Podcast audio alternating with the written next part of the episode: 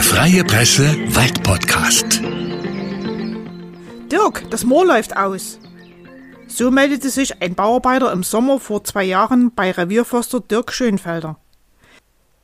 Gemeint war das Grünheider Hochmoor, wo der Arbeiter einen Graben ausgehoben und aus Versehen einen alten Abzugsgraben vom ehemaligen Torfstich getroffen hatte. Das Moor drohte tatsächlich auszulaufen. Um das zu verhindern, bekam es einen neuen Verschluss. 400 Tonnen Lehm wurden zu einem Damm aufgeschüttet. Heute steht am Moor ein fünf Meter hoher Turm für Besucher. Das ist mein Treffpunkt mit meinem heutigen Stammgast, Dirk Schönfelder, Revierförster in Grünheide. Meine erste Frage an ihn. Es ist sozusagen gewollt, dass der Besucher herkommt, aber nicht ins Moor, sondern ans Moor. Und was kann er von hier aus schon mal sehen? Ja, hallo. Äh, es ist so, wir haben diesen Turm gebaut, um den Leuten hier die Möglichkeit zu geben, das Moor aus einer Perspektive, ähnlich wie eine Vogelperspektive, äh, zu haben, dass man diagonal ins Moor gucken kann. Der Betreten des Moorkörpers äh, ist verboten, also es ist das Naturschutzgebiet Grünheider Hochmoor mit einer Größe von 11,4 Hektar. Und es ist so, dass dieser Moorkörper, an dem wir hier stehen, äh, bis über vier Meter mächtig ist. Also es kann durchaus auch gefährlich werden, wenn man den betreten würde. Und das Verbot dazu gibt es außerdem, weil eben in diesem Körper, in diesem Standort hier geschützte Arten vorkommen, wie eben der Sonnentau oder eben verschiedene Torfmoosarten. Wenn man jetzt hier den Blick schweifen lässt über die Fläche, was wir von hier aus sehen, sind viele abgestorbene Bäume. Man könnte meinen, das Moor ist verlorenes Land für den Forst weil hier ja auch kein, äh, nehme ich mal an, keine Holzwirtschaft betrieben wird. Warum muss sich dann ein Förster trotzdem um ein Moor kümmern? Verlorenes Land ist das Moor natürlich nicht. Es ist für uns ganz wichtig. Es ist ein Sonderstandort, ganz klar. Also wir stehen hier an einem Hochmoor und ein Hochmoor wird eben vom Niederschlag gespeist. Und es ist so, das haben Sie richtig gesagt, man kann diesen Standort natürlich nicht befahren. Ne? Das ist klar. Also er ist sehr tiefgründig und äh, es wachsen auf diesem nur ganz, ganz eingeschränkte Arten. Es ist sehr sauer, der pH-Wert, der ist unter 3,5 und äh, das Leben im Moor ist praktisch für Waldbäume gar nicht möglich. Sie haben gesagt, das sind viele abgestorbene Bäume. Das hängt mit dem sehr, sehr hohen Grundwasserspiegel zusammen. Früher wurden diese Moorstandorte entwässert. Also das heißt, es wurden Gräben gezogen, man hat das Wasser abgeleitet, um das Moor zu nutzen, hauptsächlich das Torf. Das wurde eben genutzt, unter anderem als Brennstoff oder eben auch äh, als Gartenerde. Ne? Und das ist natürlich sehr ungünstig, weil eben das Moor ein toller CO2-Speicher ist und klimatisch eine sehr, sehr große Bedeutung hat, auch im Punkt Klimawandel. Pro Jahr wächst die Torfschicht eines intakten Hochmoores um rund einen Millimeter. Die Torfschicht des Grünheidermoores ist vier Meter mächtig. Das Moor gibt es also schon 4000 Jahre. Doch erst in den letzten Jahren hat man seine Bedeutung, wie auch die von vielen anderen Mooren in Sachsen, erkannt. Und so konnte der Staatsbetrieb Sachsenforst seit über 15 Jahren, vor allem Erzgebirge, bislang fast 700 Hektar wieder vernässen.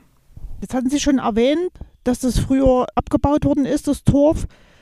Heute, heute lässt man, hat man eine andere Bedeutung äh, dem Moor beigemessen, hat auch eine Bedeutung im Sinne vom Klimawandel, also dass man dem Klimawandel begegnen will.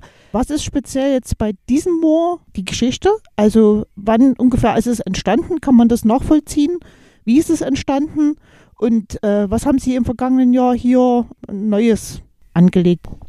Ja, also das Grünheider Hochmoor, das muss man vielleicht wissen, war früher ein Torfstich. Also es war wirklich eine Abbaustätte. Der Weg, an dem wir hier stehen, der existierte auch damals schon. Der führte halt zum Moor hin in den Dorfstich und hier wurde dann das Moor gestochen und wurde auf Pferdewagen letztendlich abtransportiert. Irgendwann ist der Torfstich geschlossen worden und das Moor hat langsam angefangen, seine, sag ich mal, Wunden wieder zu schließen.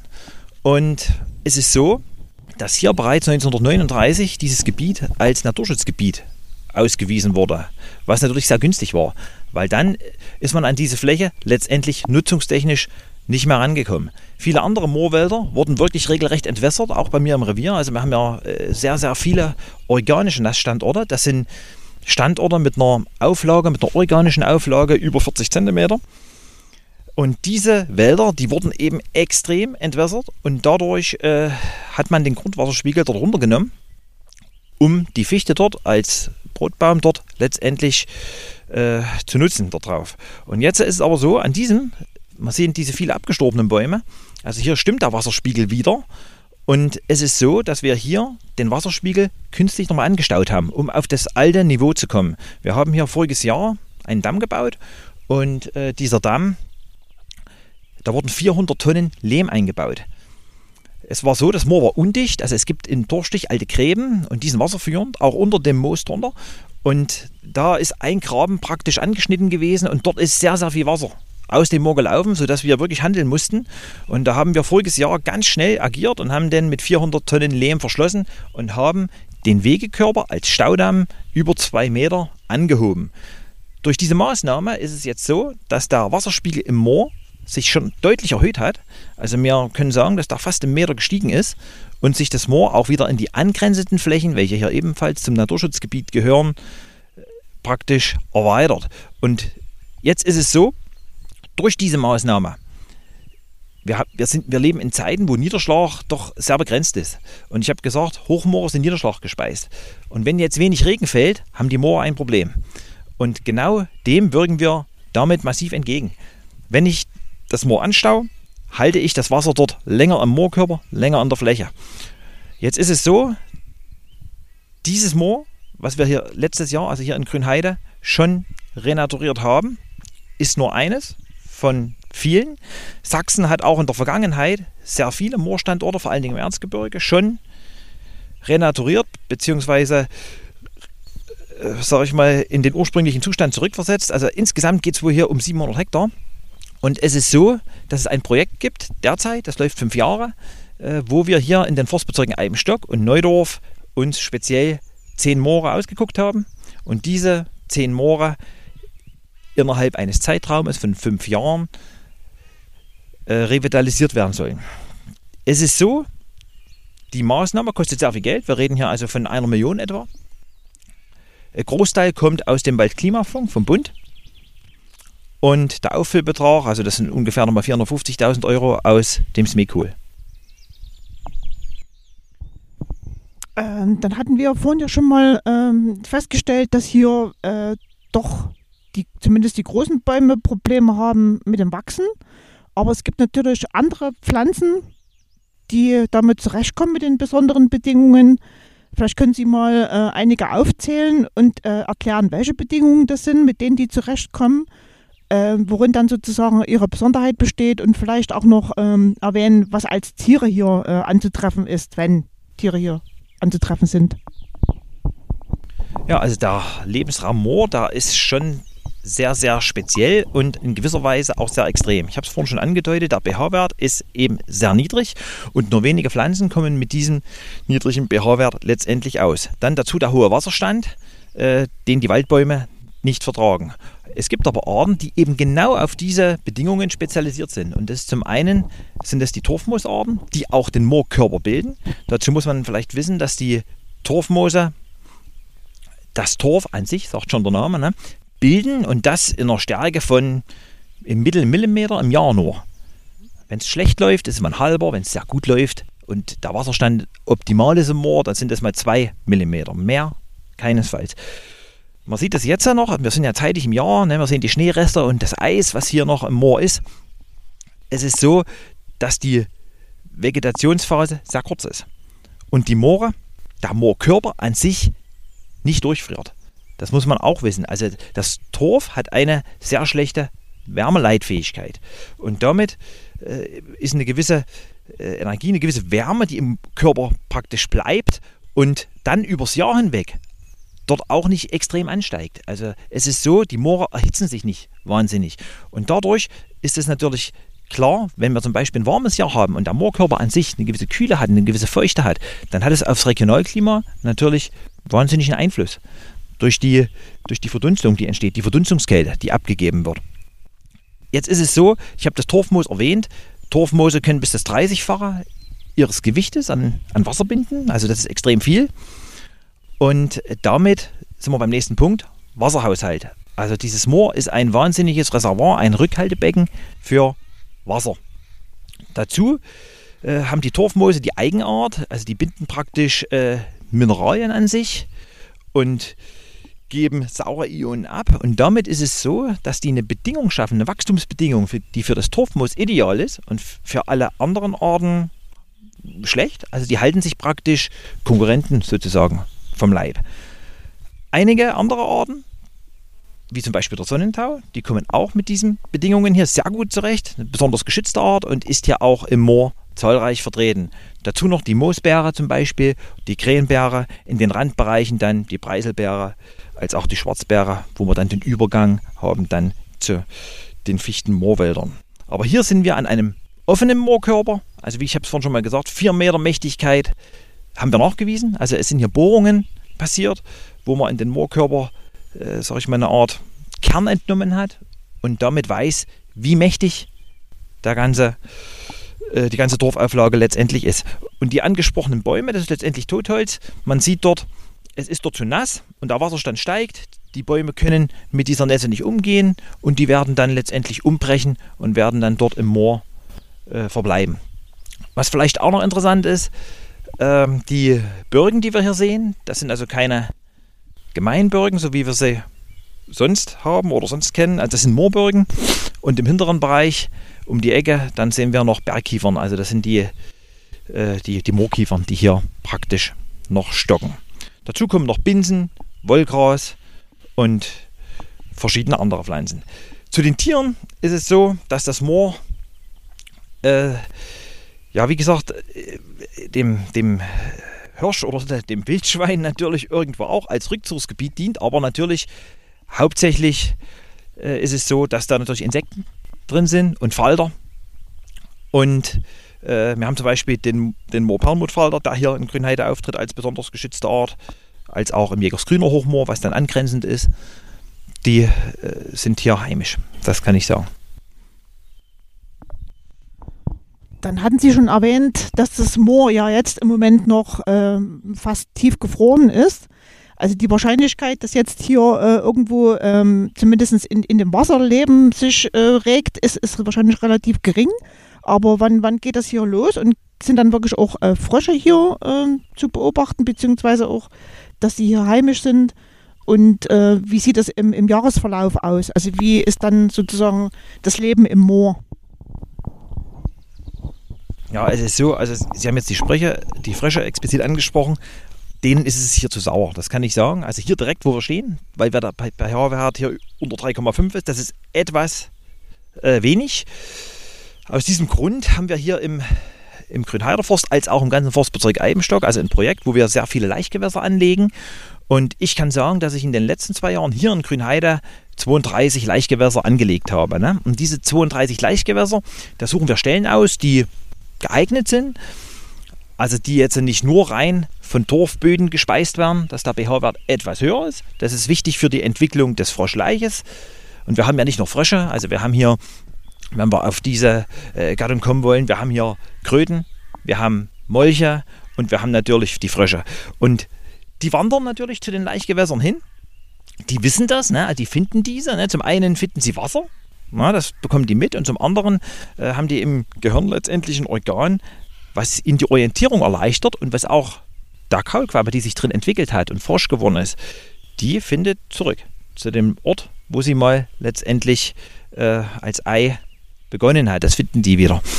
Und jetzt ist es so, dass wir diese, es gibt natürlich da eine wahnsinnige Schwund. Wer sich da schon mal damit beschäftigt hat, der wird sehen, das gibt ohne Ende Froschleich aber doch relativ wenig kleine Frösche dann, die hier im Wald umherspringen.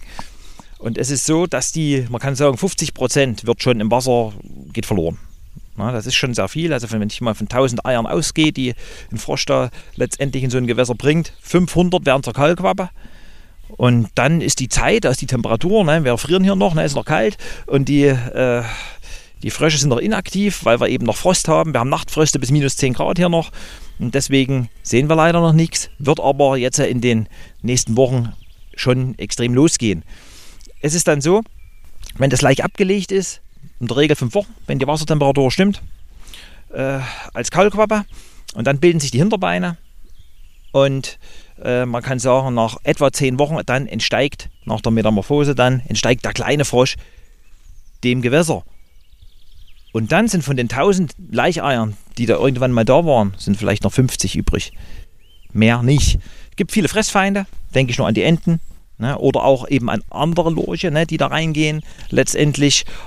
Und natürlich auch Vögel, die die holen. Fuchs, alles mögliche. Reiher sind da, Schwarzstorch drin. Ne? Also definitiv äh, werden sehr viele gefressen. Auch die kleinen Frösche werden noch gefressen. Und es bleibt sehr, sehr wenig letztendlich übrig. Und das erklärt natürlich dann auch, warum so ein Frosch letztendlich so viel Eier legen muss, um seine Art dort zu erhalten. In unseren Laichgewässern haben wir weiterhin noch Kröten. Also die haben die Schnüre, ne? der Frosch, der legt das in Ballen ab, das Laich. Äh, die Kröten, die bilden diese typischen Schnüre, die sie ums Geäst machen. Und dann haben wir natürlich noch den Molch, der halt dann seine einzeln dort oder einzelne Eier ablegt, so unter Blätter oder unter Äste eben. Genau.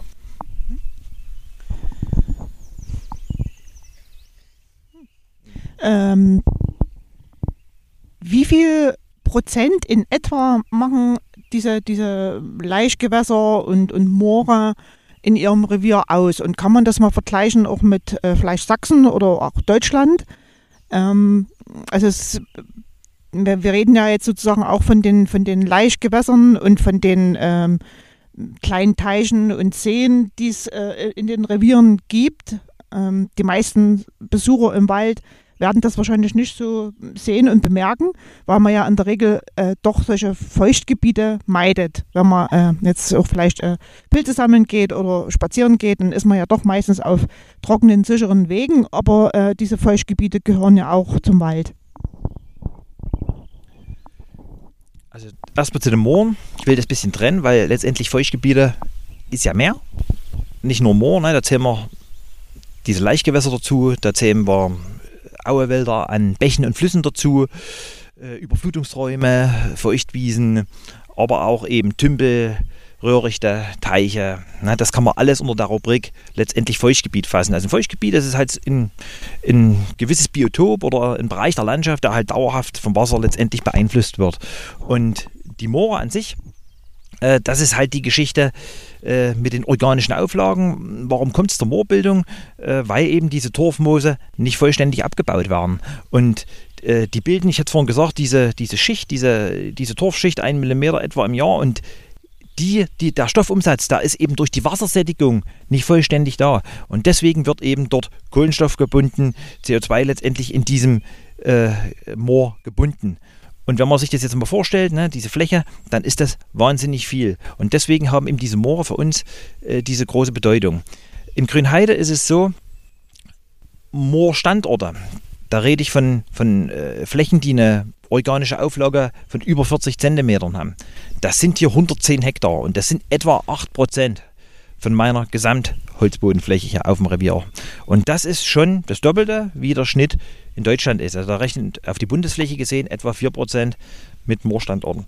Sind wir hier beim Doppelten, hat ein bisschen äh, die, oder ist die Folge äh, der Besonderheit, dass das Revier Grünheide ein Hochplateau ist. Hochplateau heißt, äh, ich will es mal vergleichen mit einem Tisch. Ne? Also es ist eine Gesteinsplatte, die zwar in über 700 Höhenmeter ist, aber doch relativ eben. Und durch das Ebene fließt eben der Niederschlag schlecht ab, sammelt sich hier auf diesem Hochplateau und es kommt zur Bildung von sogenannten Hochmooren, von sogenannten Regenwassermooren. Und diese, der Name Hoch, also hat nichts mit der Höhenlage über NN zu tun, sondern ist einfach die Aufwölbung des Moorkörpers, also nach oben in die Höhe, Hochmoor, äh, der sich dann praktisch auf dem äh, Gestein dort bildet. Also man kann sagen, die sind vom Grundwasser letztendlich entkoppelt. Und jetzt ist es natürlich wichtig, dass genug Niederschlag eben vorhanden ist und das Relief ermöglicht es eben, weil es eben langsam abfließt oder eben fast gar nicht. Ne? Wenn ich eben diesen Lehmverbau noch habe, wo wir hier gerade davor stehen, dann halte ich das Wasser in der Fläche und damit funktioniert der, der Moorkörper. Wenn das Moor abfließt, das Moor austrocknet, passiert was ziemlich Schlimmes. Und zwar das, was der Hauptvorteil der Moore ist, eben, dass sie CO2 binden, das ist dann nicht mehr möglich. Die geben CO2 ab. Also es gibt einen, einen Abbau des Moores, das Moor äh, zersetzt sich letztendlich und das CO2 wird in die Atmosphäre abgegeben und das wollen wir nicht. Ne? Also auf keinen Fall. Und deswegen hat Sachsen eben äh, sehr viel getan in den vergangenen Jahren und wird es auch weiterhin tun. Und ich möchte mal in die Zukunft gucken, wenn wir jetzt äh, gesagt haben, wir haben dieses Moor letztes Jahr renaturiert, äh, dann ist es so, dass der Bereich hinter dem Vogtlandsee, das ist ein wahnsinnig großes Moorgebiet, dass dieser Bereich äh, für das nächste Jahr geplant ist, wo wir eine ähnliche Maßnahme machen werden, wo wir wieder Lehm einbauen werden, einen Grabenverbau äh, dort vornehmen, um den Wasserstand in der Fläche hochzuhalten. Vielleicht noch ganz wichtig, wenn diese Flächen mit Fichten bestockt sind, muss ich zuvor einen Holzeinschlag durchführen. Warum? Äh, wenn man weiß, dass ein Baum mehrere hundert Liter Wasser am Tag benötigt, beziehungsweise aus dem Moor zieht, dann kann man sich vorstellen, äh, dass das für den Wasserstand insgesamt schlecht ist. Also wir nehmen praktisch die Bestockung runter, äh, dort recht großzügig, also da kann man schon sagen fast 50 Prozent. Wenn dort Fichten draufstehen, vorrangig an den Gräben.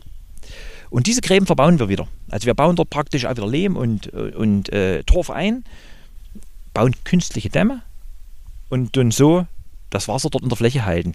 Und dann wird sich dieser Standort über die Zeit, wird er sich wieder äh, renaturieren. Also er wird wieder so sein, wie er früher mal war. Man muss wissen, dass diese Moorgebiete auch in dem Vogtlandsee sind entwässert worden. Und auch der See selber, die Leute kennen eigentlich nur unter dem Begriff Vogtlandsee, der heißt aber eigentlich Moorteich. Und er heißt Moorteich deswegen, weil er ebenfalls wie dieses Hochmoor ein Torfstich war. Und dort hat man aber das Torf bis auf Grund abgebaut, also bis auf den Granit. Und dann hat man gesagt, okay, jetzt ist das Torf weg, ich stau diese Gräben an und entstanden ist letztendlich der Vogtlandsee. Und dahinter ist aber noch ein Gebiet, der eben diese tollen Eigenschaften des Moores noch hat. Ein großes Gebiet, wo wir auch forstwirtschaftlich, wie gesagt, bis jetzt noch gar nichts drin gemacht haben. Also die Flächen sind nicht befahren und gar nichts worden. Und dort werden wir dann mit Seilkrantechnologie, weil wir eben das Moor nicht befahren können und auch nicht wollen, werden wir mit Seilkrantechnologie die Bäume entnehmen, werden die fällen, werden die rausseilen, werden die draußen aufarbeiten und dann werden wir das Moor dort anstauen. Sie hatten jetzt gerade den Vogtlandsee erwähnt. Ich war da selbst schon äh, oft äh, dort und, und ähm, also bin dort wandern gegangen. Ähm, habe dort gesehen, dass äh, viele da auch baden. Ähm, ist das, ist das äh, erlaubt? Äh, wird es in Zukunft erlaubt sein, wenn Sie das jetzt so schildern, wie, wie die Pläne sind? Und ähm, was sie mir sozusagen noch schuldig geblieben sind, den Vergleich äh, zu Deutschland, also wie viele Feuchtgebiete oder Moore äh, dort so allgemein in den, in den Wäldern vorhanden sind. Ja, also zum Vogtlandsee der Vogtlandsee, Sie haben es gesagt, beliebtes, beliebtes Badeziel, ne? also einer der beliebtesten Badeteiche, den wir haben und das wird auch so bleiben.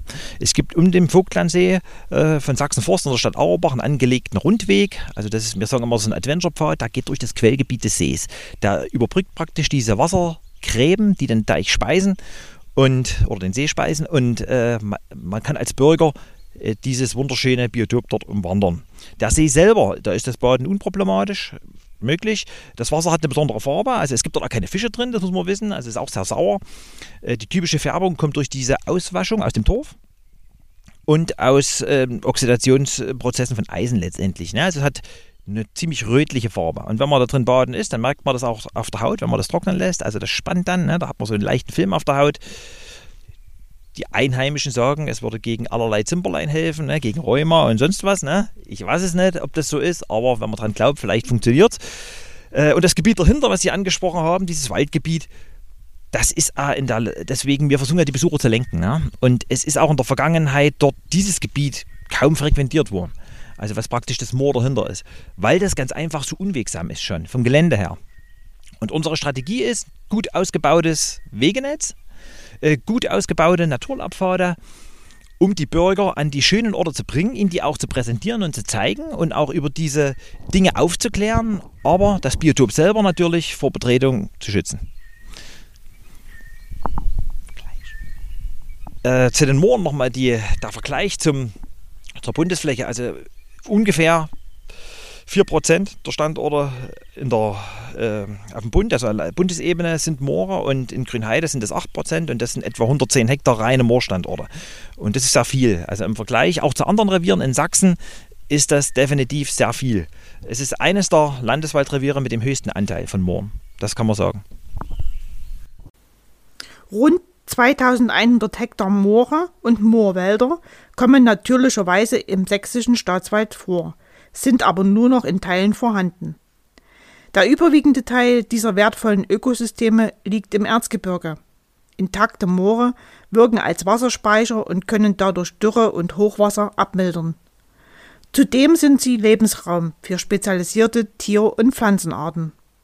Nicht zuletzt sind sie aufgrund der mächtigen Torfauflagen enorme Kohlenstoffspeicher und damit wichtig für den Klimaschutz.